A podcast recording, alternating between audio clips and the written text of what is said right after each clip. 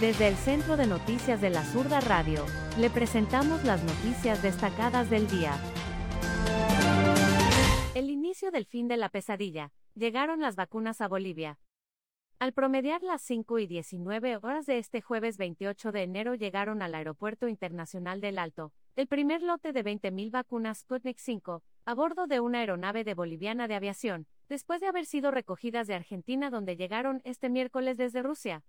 El encargado de recibir tan importante dotación fue el presidente democráticamente electo Luis Arce, y será destinado al personal de salud que está en primera línea. Bolivia es el segundo país de la región después de Argentina en usar esta vacuna que será distribuida de manera gratuita y voluntaria. Por el momento se definió dos fases, que en esta primera inicia la inmunización a los que están luchando contra la enfermedad. Mañana inicia la vacunación. Se va a llevar a todos los departamentos para nuestros médicos, señaló el vocero presidencial, Jorge Richter. El Gobierno Nacional garantizó la llegada progresiva de más de 15 millones de vacunas para inmunizar al 100% de la población vacunable, mayores a 18 años y consiguió más de 2,2 millones de pruebas de antígeno nasal para detectar de manera temprana, masiva y gratuita los casos de coronavirus. En los próximos meses llegarán las restantes dosis para así cubrir a toda la ciudadanía. El canciller Rogelio Maita venció al COVID-19 y vuelve a sus funciones. El jefe de la diplomacia boliviana, el canciller Rogelio Maita, se recuperó del coronavirus y retomó a sus funciones habituales. Fue el mismo quien confirmó la noticia a través de un mensaje en su cuenta social de Twitter. Ya con la salud restablecida. Gracias por su apoyo y fuerza, afirmó Maita en la popular red social. La autoridad dio positivo al coronavirus a principios de enero, lo que lo obligó a permanecer aislado y cumplir un tratamiento médico preventivo en las últimas semanas.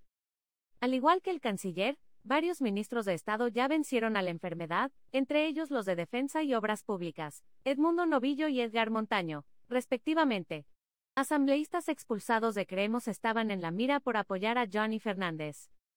Tito Caero, Sandra Paz, Runi Callao y Omar Rueda son los cuatro diputados de Creemos que fueron expulsados según informó esta mañana su jefe de bancada, Erwin Bazán, la excusa del partido de extrema derecha que estos estaban en negociaciones con el MAS. Sin embargo, estos políticos ya estaban en la mira por mostrar su apoyo a la alcaldía Erwin Fernández, que no es parte del convenio La Unidad de Santa Cruz, que une a Fernando Camacho con la oligarquía cruceña para mantener su poder en el departamento. Tengo conocimiento que han entrado en una alianza por la votación en algunos puestos con el movimiento al socialismo, y desde cualquier punto de vista esto es repudiable porque con el más nosotros tenemos una línea clara, y nosotros no podemos hacer alianza con quienes han buscado siempre la confrontación, aseveró Camacho para justificar este hecho.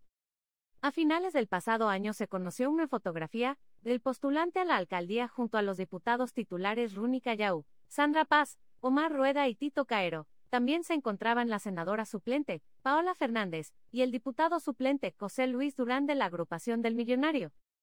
En esa ocasión el entonces vocero, Bazán, indicaba que la actitud de los seis asambleístas responde a decisiones personalísimas que están fuera de la posición institucional de la organización política, y que analizarían la situación antes de asumir cualquier determinación. Según trascendió, hubo molestia en especial del líder de la agrupación que busca mediante un compromiso retener el poder de la alcaldía y gobernación de Santa Cruz, para el sector empresarial al que representa. Estas fueron las noticias destacadas del día de la Zurda Radio. Gracias por escucharnos.